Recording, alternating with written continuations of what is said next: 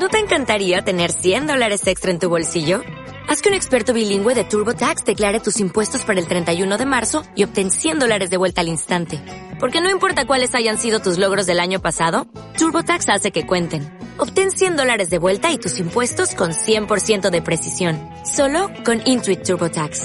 Debes declarar para el 31 de marzo. Crédito solo aplicable al costo de la presentación federal con TurboTax Full Service. Oferta sujeta a cambios o cancelación en cualquier momento.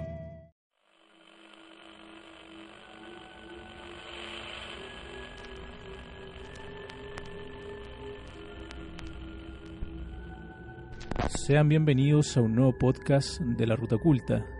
Mi nombre es Enzo González y estamos en un nuevo programa para la plataforma de Spotify. Las personas que me siguen ahí se lo agradezco bastante. No sabía que había tanta convocatoria en esta plataforma. Me alegra bastante de que les guste el contenido y a la vez invito a los nuevos oyentes a que me sigan en esta plataforma y así hacer crecer la comunidad. Bueno, eh, noté que en el podcast piloto eh, está como muy robotizado, está súper eh, apegado a lo que yo suelo grabar, como si estuviese grabando un video, y es más que nada por la falta de experiencia en estas plataformas. Pero lo voy a hacer a mi manera y quiero que se sientan cómodos, quiero que vayan por algo de comer, se pongan audífonos, apaguen las luces y que se genere esa atmósfera tan terrorífica pero a la vez reconfortante que generan los videos que subo a la ruta. Eh, es por eso mismo que quiero tener una alianza con la comunidad, quiero tener un poco más de interacción. Así que este podcast va a tratar netamente de las historias que me envían ustedes al correo o a las redes sociales. Así que vamos a comenzar ahora con la primera historia que viene de un correo acá que se llama Negro Puchen. Y dice lo siguiente. Hace unos años yo vivía en Valdivia, ya que actualmente resido en Temuco. Yo estaba embarazada, era mi primer embarazo. Estaba ilusionada y antes de cumplir los tres meses, el médico me dijo que lo perdería, que no era viable, ya que tenía un edema nucal. No se le desarrollarían sus órganos.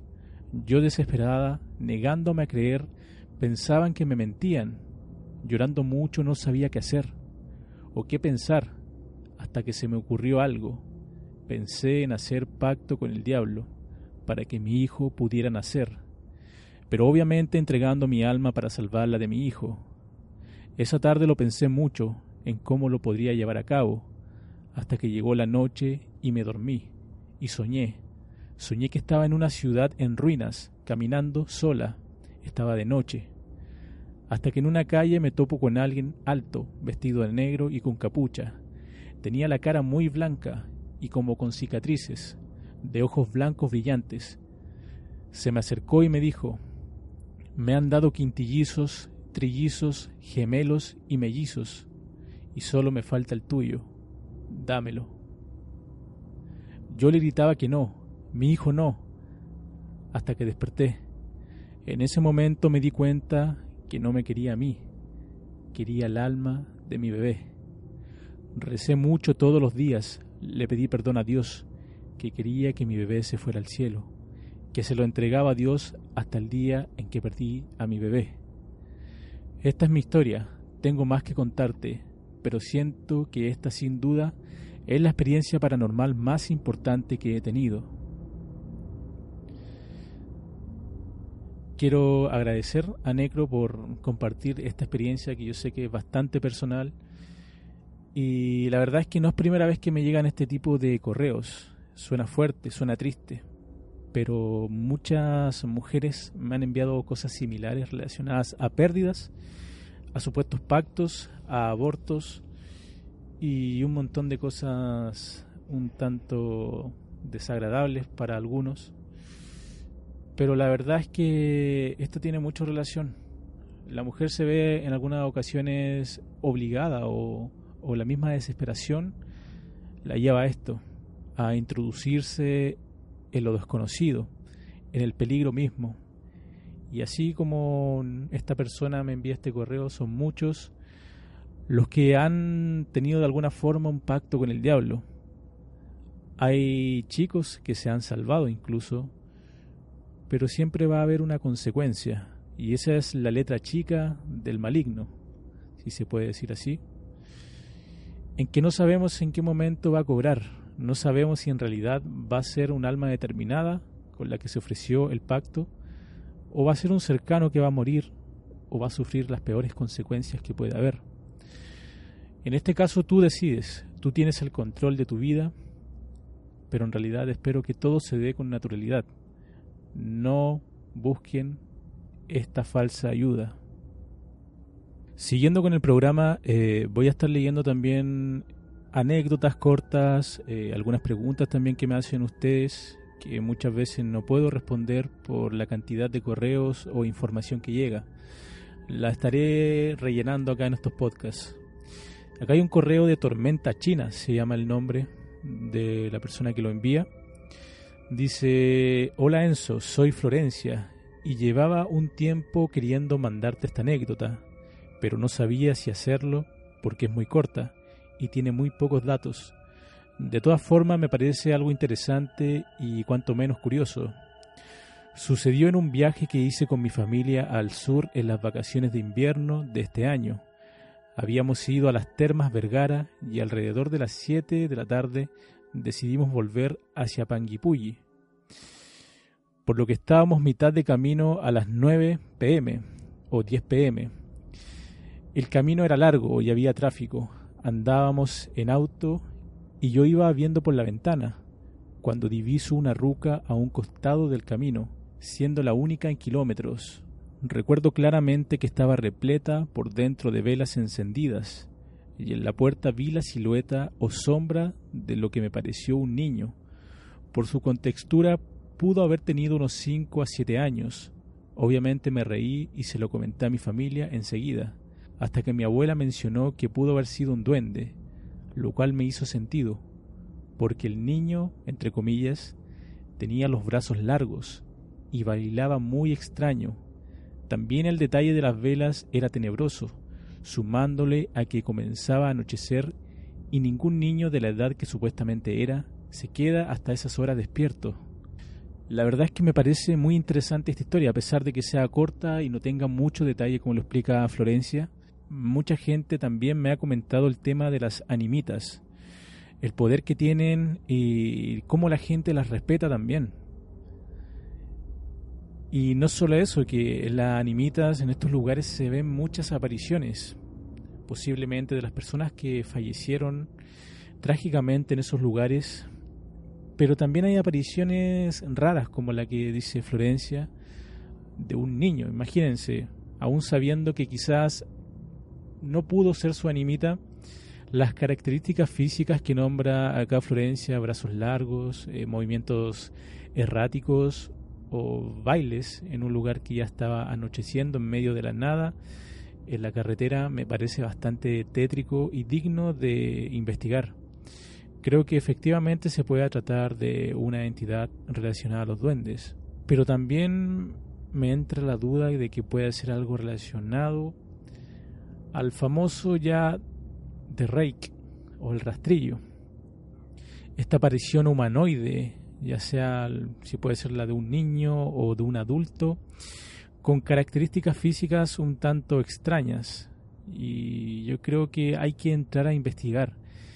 En las carreteras pasan cosas pero increíbles en las noches y también he sido testigo de ello. Por eso es importante saber de estas grutas, animitas y siempre tratar con respeto. Acá en la ciudad donde vivo yo, en Copiapó, hay demasiadas animitas en la carretera, en la ruta, y lo que podría contar de ello es, por ejemplo, la Cuesta Cardones. No creo que me estoy desviando del tema, ya que quiero que este podcast también sea un poco más largo.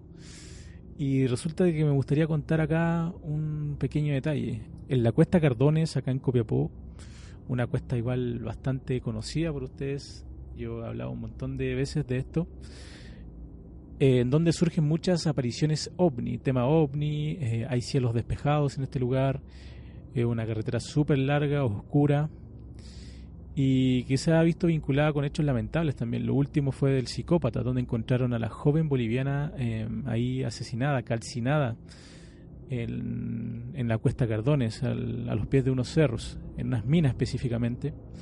Así que siempre ha sido eh, de índole paranormal. Aquí también eh, se supone que murieron los detenidos desaparecidos de la caravana de la muerte, eh, que iban en dirección a la, a la Serena. Por ende, un lugar súper cargado.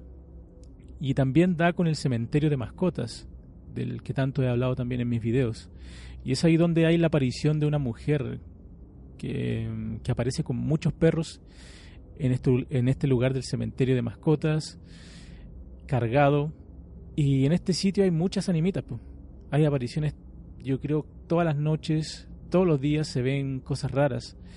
De hecho, yo creo que más de alguna vez nosotros hemos visto algo incluso en el día, y es tan real a la vista que uno lo asocia a que es una persona más, una entidad eh, material, materializada en un lugar X, que claro, uno lo puede ver como normal, pero muchas veces se trataría de una entidad. Ya en la noche es un poco más complicado. Yo he visto varios casos en Tierra Amarilla también en Copiapó, que aparecen gente en la carretera que se fuma de un rato para otro aparece, se, se tiran a los autos y, es como que si recrearan su, su atropello, su muerte. Y dejando en claro eso con Florencia, creo que hay muchas almas que se apegan y siguen un bucle constante, sin descanso, eh, de su muerte. Y esto pasa mucho en las carreteras. Ojo con eso. Vamos a seguir con el programa de hoy y voy a seguir buscando acá los correos. Acá tenemos el correo de Wilson. Nos envía lo siguiente. Estimado, junto con saludar y felicitándote por tu trabajo en el canal, te escribo para hacer una consulta y contarte algo que me tiene preocupado. Hace algún tiempo, año 2007 por ahí, un primo carabinero a sus 23 años decide suicidarse, lanzándose del puente Huasco en Vallenar. Aún desconocemos con exactitud las razones, una muerte que nos conmocionó a todos. Ha pasado tiempo, pero hace poco me comentaron que han visto a un carabinero de noche dirigir el tránsito en el puente. Eso nunca lo han hecho en ese lugar. Otros comentaron a mi madre que lo vieron cuando un bus rumbo al norte pasó por ahí. También me dijeron que hubo un testimonio que salió al aire en una radio de Copiapó, en un programa en el que hablan cosas paranormales. No sé en cuál. Pregunté a las redes de la nostálgica y no me respondieron. Quería saber qué radio es la que emite este tipo de programas para tener más antecedentes, porque nos preocupa que no esté descansando en paz. Si es que es él. Si es que tienes o has escuchado algo relacionado a lo que te estoy escribiendo, agradecería que me respondieran. Muchas gracias Wilson por contactarme.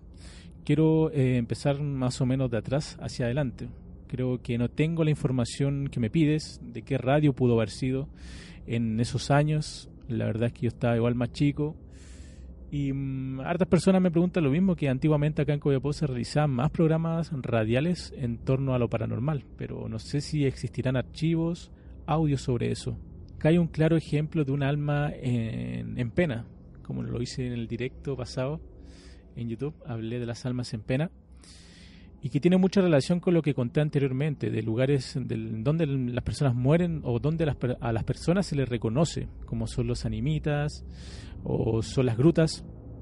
Creo que no hay un descanso en sí, más si una persona se suicida, ¿me entienden? Posiblemente a este señor, a este joven, no solamente lo estén viendo eh, ayudando en el tránsito, algo que posiblemente cualquier persona eh, lo vea algo natural. De hecho, quizás lo han visto y si es que no lo conoces o si es que no lo conociste a esa persona en sí, lo vas a ver totalmente natural.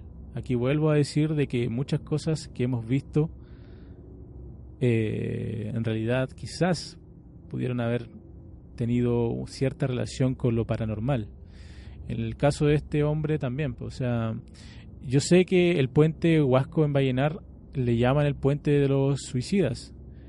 Eh, hay demasiados casos de o reportes de suicidios en ese lugar. Si ustedes buscan en internet lo van a encontrar. Fácilmente también podría hacer un video explicando todo con más detalle. Ahí también lo voy a dejar. Y no solo eso, yo creo que también van a existir testimonios de gente que ve a este hombre lanzándose nuevamente. Porque estas almas, créanme que no descansan, vagan sin un sentido. No saben algunas que han muerto, no eh, de alguna forma reaccionan a este nuevo ciclo que, que pasan ellos. Y creo que es algo terrible lo que podríamos hacer en conjunto, personas que vayan hacia allá, eh, buscar alguna animita del lugar o prender velas o la gente creyente que, pueda bendecir este sitio o ya directo ir a hacer una investigación paranormal, ir a un grupo de personas y tratar de, de realizar una psicofonía para que este hombre pueda descansar de una vez por todas. Imagínense un bucle constante, eterno, un limbo desde el 2007. Muchas gracias nuevamente Wilson por esta anécdota, por esta historia. La siguiente historia es de Sicarius. Quiero también aclarar que, aunque no me crean, yo no he leído esta historia. Esto va a ser totalmente eh, ahora improvisado y me parece también interesante porque de esta forma no van a quedar fuera algunos. Y dice esto, Sicarius. Bueno, esta anécdota me ocurrió hace como 5 o 6 años. Actualmente tengo 16. Bueno, esto ocurrió en el pueblo de Cachiyuyo, región de Atacama. Mi primo chico tenía una cama elástica en la parte de atrás del terreno. Él un día vio caminar por al lado de aquella cama a una persona, pero no era normal. Él dijo que era alguien con cabeza de perro, tipo pastor alemán. Iba con un blazer negro, pantalón con líneas blancas y negras, y un sombrero de copa o algo así, dijo. Esta persona era demasiado alta, él nos indicó hasta dónde llegaba y nosotros por curiosidad medimos y eran al menos dos metros y treinta centímetros. Como era pequeño nadie le creyó, todos dijeron que estaba inventando, pero todo cambió hasta que un día mi tío andaba buscando algo por ese sector del terreno. El caso es que lo vio y él lo negó.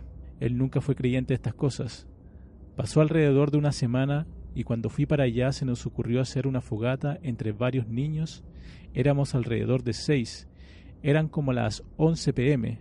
Estuvimos ahí como 15 minutos hasta que mandé a mi sobrino, un año menor que yo, a buscar cajones de tomate para alimentar el fuego, ya que se estaba apagando. Él fue, se demoró alrededor de cinco minutos en volver. Cuando él venía llegando, el fuego subió un poco y por la oscuridad aparece una persona. Todos salieron corriendo y mi sobrino cuando venía llegando, él vio que todos corrimos. Yo le dije corre, pero él siguió. Pensó que era broma, dejó los cajones en el suelo, él miró hacia arriba y lo vio de frente. Todos llegamos a la casa, contamos lo que nos pasó, pero no nos creyeron. Pero yo sí lo recuerdo con claridad.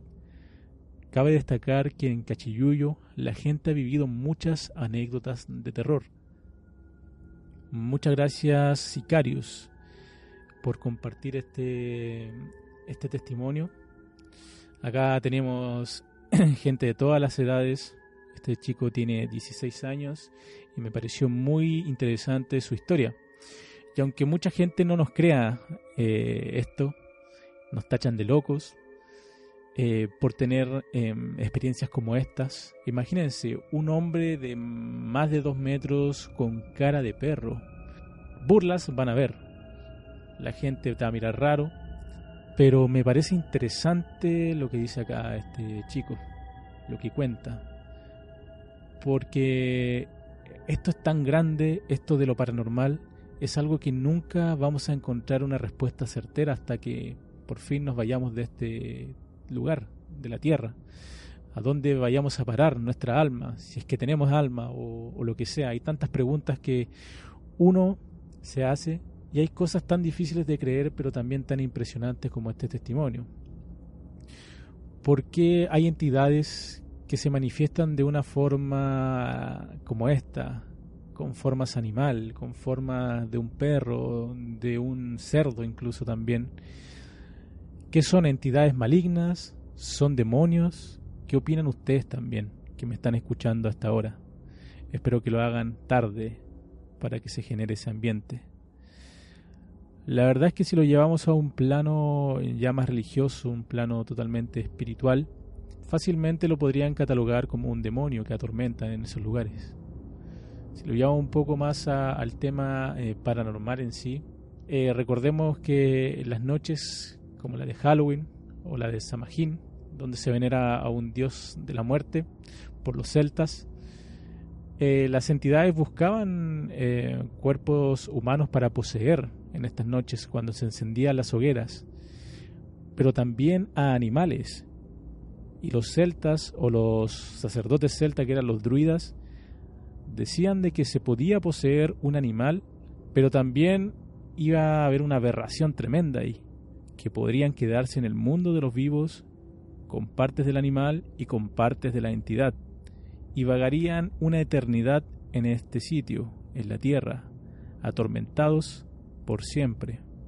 Bueno, se me ocurrió también agarrar el teléfono para revisar el WhatsApp de la ruta, que lo estaré dejando por ahí después. Y estoy leyendo algunos mensajes. Acá hay uno de, de un suscriptor que dice, hola ruta, mira, yo soy Felipe de Madrid paramédico y trabajé en el Hospital Félix Bulnes de Providencia en el año 2013. En un turno de noche en el servicio de Oncogine, estaba descansando en un verger, estaba solo en la estación de enfermería. Recuerdo que tenía pocas pacientes en la unidad. En eso me golpean la puerta y me dicen joven. Me paré muy rápido pensando en una urgencia. Me asomé al pasillo cuando veo unos pies marcados con sangre en el piso, me dio entre miedo porque en ese turno no tenía ninguna paciente complicada. Así que seguí los pasos a una habitación donde no había nadie. Esa sala estaba desocupada. Las huellas se perdieron hacia la ventana que estaba cerrada. Revisé sala por sala para verificar que mis pacientes estuvieran bien y todas estaban durmiendo sin ningún problema. Nunca supe dónde apareció la sangre del piso y esas huellas que eran muy visibles y nunca supe quién gritó joven. La verdad que estos testimonios a mí me dejan paralizado. Uno de mis miedos más grandes son las historias de, de hospitales. He tenido amigos que han trabajado de guardias en hospitales y me cuentan cosas terroríficas de estos lugares. Las apariciones son constantes eh, las cosas raras siempre pasan en aquellos turnos. Se pierden cosas, eh, se escuchan eh, gritos, lamentos, se cierran las puertas. hay una vibra muy, pero muy negativa y es obvio. Ahí la gente, o la mayoría de la gente, vamos a ir a, a perder nuestra vida. Vamos a perder esa lucha entre quedarnos con vida en esta tierra o irnos para siempre. Y es por eso que queda una energía ahí rondando que muchas veces son negativas, un sufrimiento de la persona eh, que agonizan también, hospitales, clínicas, todo esto eh, es igual. Me pareció muy interesante el testimonio de acá del amigo y digno para compartir una historia tremenda que no se la doy a nadie.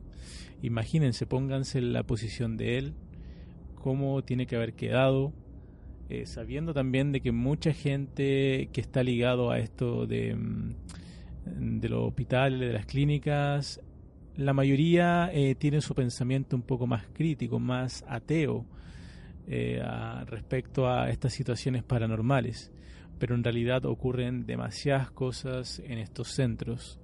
Y creo que también les debo un video sobre esto. He hablado de hospitales, pero de hospitales abandonados como el de Osorno, como el de Chuquicamata, donde sí o sí pasaron cosas o siguen pasando cosas. Justamente acá en Coyapó esta noche está bastante fría, estoy acompañado acá de un té y a la vez con las luces bien bajas, por acá andan unos gatitos rondando y hacen una grata compañía en este momento, en este podcast y que espero se traspase para ustedes también. Eh, seguido con, la, con las preguntas de WhatsApp, los testimonios, eh, se me ocurrió la idea también de reproducir algunos audios que envían ustedes. Así de esta forma tenemos una interacción mucho mejor y las anécdotas contadas desde las mismas personas que han sufrido alguna vez una experiencia paranormal en su vida. Acabamos con un número que me dio un audio mm, de unos cuatro minutos por ahí, que nos va a contar su experiencia. Recuerden de que yo no he escuchado todavía esto, ni siquiera he leído los otros testimonios y esto le da un toque especial. Vamos. Buenas tardes, tío Ruta, ¿cómo estáis? Eh, mi nombre es Benjamín. Acompaño tu canal ya hace un rato y de verdad me, encanta el contenido. De verdad eh, es de mucha calidad. Me gusta porque tú lo abordas de una manera bien seria y profesional. Y pucha, pasar todo lo que tú haces, estar en los lugares que vas y que de verdad tener cuero. Si uno, cuando uno cree en esas cosas más todavía. Entonces de verdad te felicito.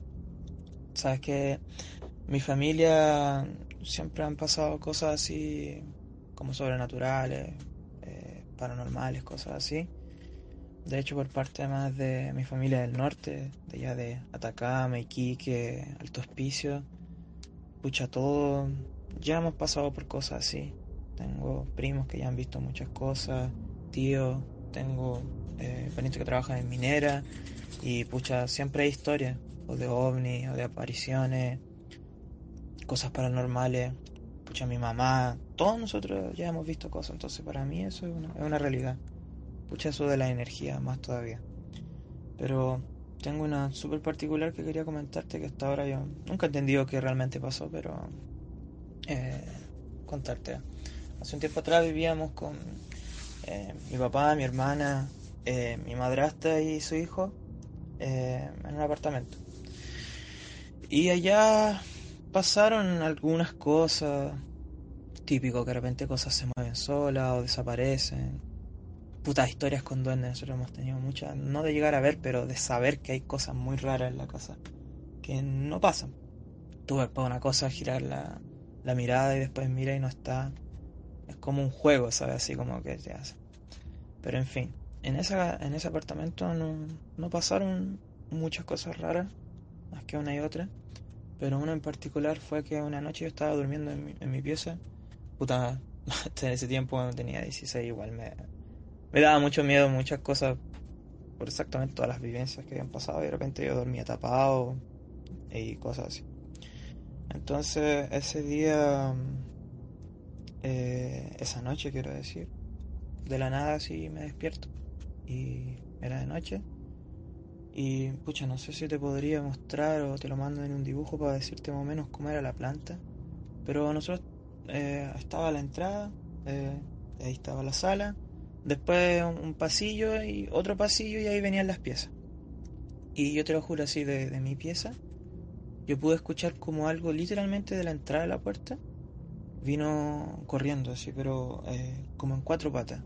Eh, el piso era de, de baldosa, entonces yo podía escuchar cómo corría y te puedo decir así, en las baldosas se escuchaba como el rasguño así, de, de patas, así, ¿sabes? Yo sentía que era como algo en cuatro patas, no era como un camineo así, era, se podía escuchar como cuando un perro corre y de hecho así pasó directo por, por la entrada, por la sala, fue al pasillo, después entró al otro pasillo y en la curva así se sentía como venía rápido, giró así en cuatro patas y después entró a la pieza y saltó en la cama de mi hermano. Nosotros dormíamos, o sea, en la misma pieza, en cama separada. Y yo, yo ahí, o sea, desde el momento que empecé a escuchar eso, como desperté de noche, yo estaba todo tapado. Y yo dije, o sea, igual en el momento súper choqueado y, yo digo, puta, mi hermano, puta, se volvió loco y alguna cosa y empecé a llamar así. Decir, Lucas, Lucas, Lucas, Lucas. Y él como, oh, no sé qué. Y ahí yo voy así como debajo de las tapas intentando prender la luz y... Y puta, no sé cómo creé coraje en ese tiempo, porque yo te digo, ahora me pasa una wea así me cago, ¿cachai? Y um, saltar la cama de mi hermano. Y, o sea, cuando saltó la cama de mi hermano, prende la luz y no hay nada puta, weón, ¿qué te digo? O sea, habrán sido las 1, 2 de la, de la mañana. Puta, no pude dormir hasta las 6, 7, me quedé ahí con la luz prendida y pues, ¿cachai? Y hasta ahora no sé qué chucha fue esa cuestión, pero fue bien intensa. Fue una cuestión así, yo creo que una de las experiencias más brígidas que me han pasado. Bueno, eso, tío Ruta, te quería mandar nomás esa historia. Ojalá que la veas y, pucha, de verdad me encanta todo lo que hace, ojalá que continúe y que el canal continúe creciendo. Ya, un abrazo amigo, que esté muy bien. Chao. Primeramente quiero agradecer a Benjamín por enviar este testimonio al WhatsApp de la ruta, por su buena onda y también por el contenido en sí de su relato. Me parece bastante aterrador lo que vivió esa noche y digno también de compartir en este podcast. Ustedes ya van a tener su opinión respecto a esto, eh, si le ha pasado algo similar, si lo asocian con otro tipo de acontecimientos, pero esa es la realidad de cada uno en esto de lo paranormal. ¿Crees o no? ¿Te entretienes o no? Ese es el tema. Eh, hay gente que se lo toma un poco más a pecho, que le busca muchos sentidos a este tipo de manifestaciones y otras que son más simples, que le dan un significado y eso queda ahí. Ustedes verán, ustedes van a tener su propio eh, criterio al ver estas cosas. Yo sé que me sigue mucha gente que quizás no cree en estos temas, pero lo hace para, para entretenerse, para pasar un rato, para hacer sus tareas diarias. Y me parece perfecto. Acá están todos bienvenidos mientras se mantenga un respeto. Y bueno, vamos a seguir con este programa, con este podcast ya número 2. Eh, ustedes después me van a contar cómo, cómo va avanzando esto, cómo lo voy haciendo, para mí algo nuevo. Y vamos a seguir con los testimonios en audio. Creo que este va a ser el último en audio para ir guardando para otros programas. Y aquí les va. Esto va a ser totalmente aleatorio para que lo disfruten y pongan mucha, pero mucha atención. Y no se olviden de apagar las luces y estar en completa tranquilidad en su entorno. Vale. El tema es que yo soy de Valdivia. He estado viviendo aquí como cuatro años, solo. Y este año es el último año de enseñanza media que me toca. Y el tema es que el año pasado, principalmente, empecé a tener como problemas con el sueño. Y yo no sabía el por qué realmente, porque fue de la noche a la mañana que empecé a tener problemas y, me costaba solucionarlo. Igual era una lata porque al otro día tenía clase y otras cosas más que hacer. Entonces no me da como la energía para hacer el día bien. Y el tema es que empecé a hacer paseo nocturno, o sea, eso de las 12, porque me costaba tanto dormir salí a darme una vuelta a, la plaza, incluso a la carretera, una vez llegué y obviamente no había nadie. Y el tema es que yo volví a mi casa, me acuerdo.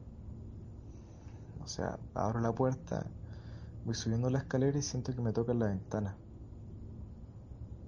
Pero era la ventana de mi pieza, mi pieza estaba arriba, en el segundo piso. Y yo quedo ahí, a media de la escalera. Y no sabía si subir o bajar porque pensé que me estaban robando. O sea, se había metido alguien a robar y de alguna forma tocó la ventana para quizá avisarle a, a, su amigo de que había llegado alguien a la casa o algo así. Me pasé mil rollos. Y yo prendo la luz, mm, llamo a carabinero, subo a mi pieza con más confianza de que estaba al otro lado de la línea y no había nadie. Sea, no había nadie en mi pieza. Y revisé la casa así por completo, por todas partes. Y claro, llegó, llegó carabinero a mi casa. Eh, igual fueron buena, bien amables y me dijeron que iban a estar rondando por los lados por si pasaba alguna cosa, que lo llamaba. Y me acuerdo que un día sábado estaba en el baño, me estaba lavando los dientes y siento otra vez que me toca la ventana.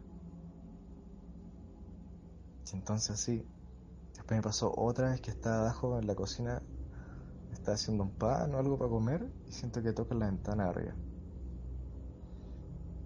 Imagínate, porque yo tenía que dormir en esa pieza, me cambié la pieza. Por el puro hecho de incomodidad que, que sentía en el ambiente. O sea, no podía ni dormir ahora. El tema es que me cambio de pieza una que tenía como una vista bien bonita, como a, a unos árboles, un, humedal, y más allá se veía la ciudad, de Valdivia. La cosa es que me despierto un día en la mañana para ir al liceo y veo por la ventana y había como una manta de color azul encima del árbol que estaba colgada. Yo la quedo mirando extrañado porque eh, la noche anterior había harto viento y quizá alguien se le había volado la, la manta y se, se había atorado vivo. Pero no, pues el tema es que fui al liceo, pasó como una semana y veo la misma manta colgada de la ventana. La ventana mía de mi ex habitación que quedaba mirando a la calle. Y o sea, yo recuerdo que ese día llamé a mi viejo para que viaje de donde él estaba, que era su otra casa, a que me venga a buscar porque yo ya no quería volver a dormir en este lugar. Y la cosa es que empecé a ir harto a la iglesia en ese momento. Empecé a ir harto y el miedo se me fue quitando a poco. Y cuando se me quitó completamente, volví a esta casa en la que estoy ahora mismo. De hecho, ahora estoy en mi ex habitación. Y bueno, ya no me ha pasado nada más. Pero eh, empecé a leer sobre brujería y hechizaría últimamente y yo creo que por ahí va el camino.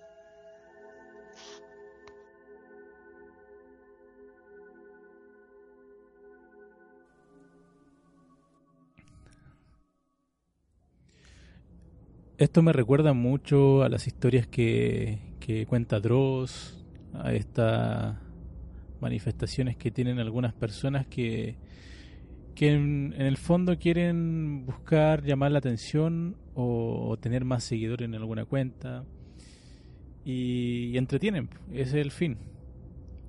Pero le creo bastante a este chico. La verdad es que su testimonio resulta ser más creíble cuando se cuenta de esta forma tan natural sin agregar tanto tampoco y en un completo anonimato, ¿me entienden? No tratando de figurar. Sé que estas cosas pasan, pero no así como lo cuentan algunas personas, que desde el principio dicen que es algo para entretener. Bueno, está bien, si a ti te gusta ese contenido, si a ti te gusta eh, entretenerte de esa forma, está muy bien pero agradezco este testimonio porque no solamente se puede tratar de algo paranormal. Recordemos que hay muchos psicópatas sueltos, mm, son personas muy inteligentes que tienen prácticamente todo controlado o necesitan tenerlo controlado. Pero también menciona acá el tema de la brujería y un punto clave y te felicito amigo porque en el video que yo hice de Te persigue una bruja, eh, algunas señales para saberlo. Eh, este es uno de los puntos claves para, para diferenciar si es que realmente a ti te está siguiendo un brujo o una bruja. Porque ya la última manifestación, que podría ser una material, que es que la bruja se te presente en tu, en tu propia casa, te golpee ventanas, te golpee puertas, se te aparezcan los reflejos con su rostro eh, totalmente desfigurado. Eso ya es porque tienes algo crítico en esto de la brujería. Y siempre va a dejar regalitos, objetos, palos, palos amarrados con algunas pitas raras que no, no vas a entender, muy estilo a la bruja de Blair. Esto, esto es real, es cierto. Yo ahora recordando eh, las vivencias, cuando yo iba al pasillo maldito que le digo yo del cementerio, que es una de las tumbas más antiguas y donde yo pude reconocer a esta bruja que salió arrancando, que hay un video de esto en YouTube. Ella dejó una cruz negra en una parte, pero en ese lado había un árbol, este lado del cementerio antiguo y hay tierra, hay mausoleos añejos. Y en este árbol habían un montón de palos colgados de forma extraña, como de muñecos, hechos con las mismas ramas del árbol envueltos en pitas de un color café. Claramente era una señal de, brujería, de magia negra, que ese lugar se concentraba todo esto y es donde también hay puntos de reuniones entre las brujas. Es por eso que no me extrañaría que ahí en el sector donde vivas, eh, tú me mandaste una foto que obviamente acá no la podemos reproducir, pero Pero para dejarle un poco el contexto, se ve que claramente un lugar amplio, eh, con, con árboles, arbustos, que claramente es propicio para estas personas. Y creo que hay que tener mucho cuidado. Diste en el clavo con el tema de, de las brujas, creo que por ahí va también. Pero no dejemos eh, de lado el tema real de lo que estamos viviendo y de que puede ser también una persona enferma que te está siguiendo. Recordemos todo lo que ha pasado con el tema de Carmen el Feo y eso. Eh, bueno, para ya cerrar el programa, eh, sé que dije que iba a durar más este podcast, pero en realidad una, que tengo sueño, dos, que hace frío y tres, que ya es tarde, se me hizo muy tarde grabando esto.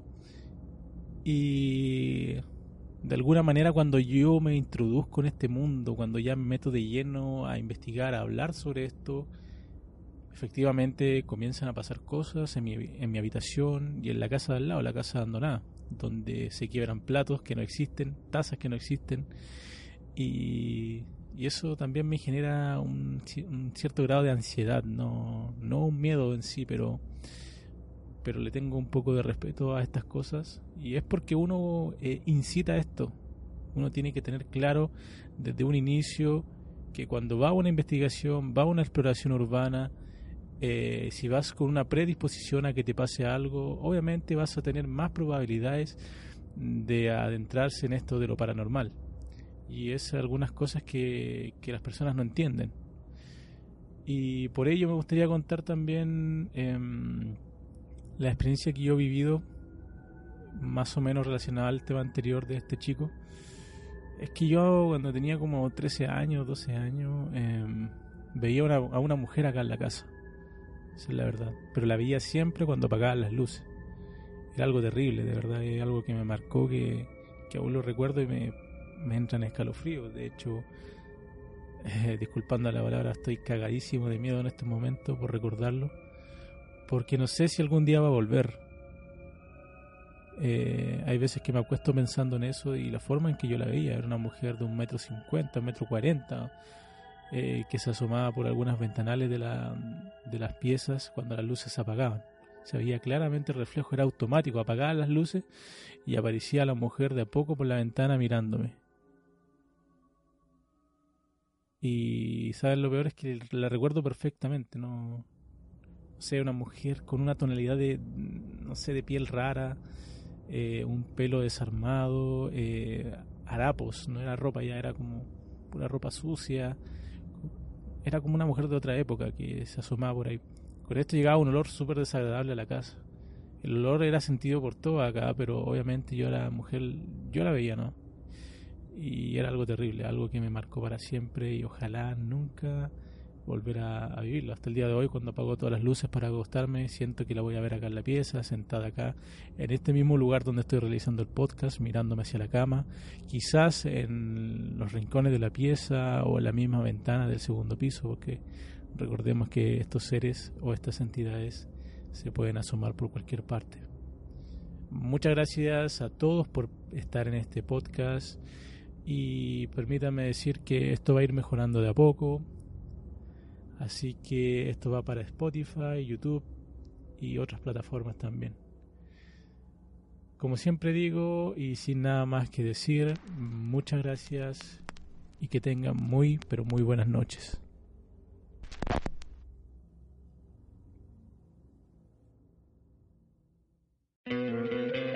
¿No te encantaría tener 100 dólares extra en tu bolsillo? Haz que un experto bilingüe de TurboTax declare tus impuestos para el 31 de marzo y obtén 100 dólares de vuelta al instante.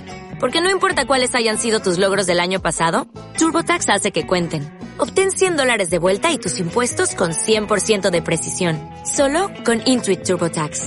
Debes declarar para el 31 de marzo. Crédito solo aplicable al costo de la presentación federal con TurboTax Full Service. Oferta sujeta a cambios o cancelación en cualquier momento.